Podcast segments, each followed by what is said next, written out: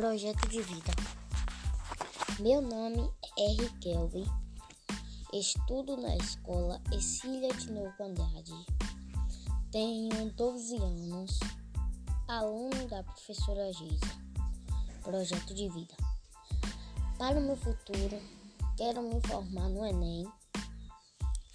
Um sonho que eu tenho é ser caminhoneiro de verdura, entregar para todos os países e não deixar faltar verdura na mesa de ninguém. País que eu quero conhecer é Recife, Salvador, Rio de Janeiro, São Paulo. Para viajar na BR, tem que ter cuidado e atenção do jeito que está demais os acidentes nas BRs. Olá, esse foi meu podcast.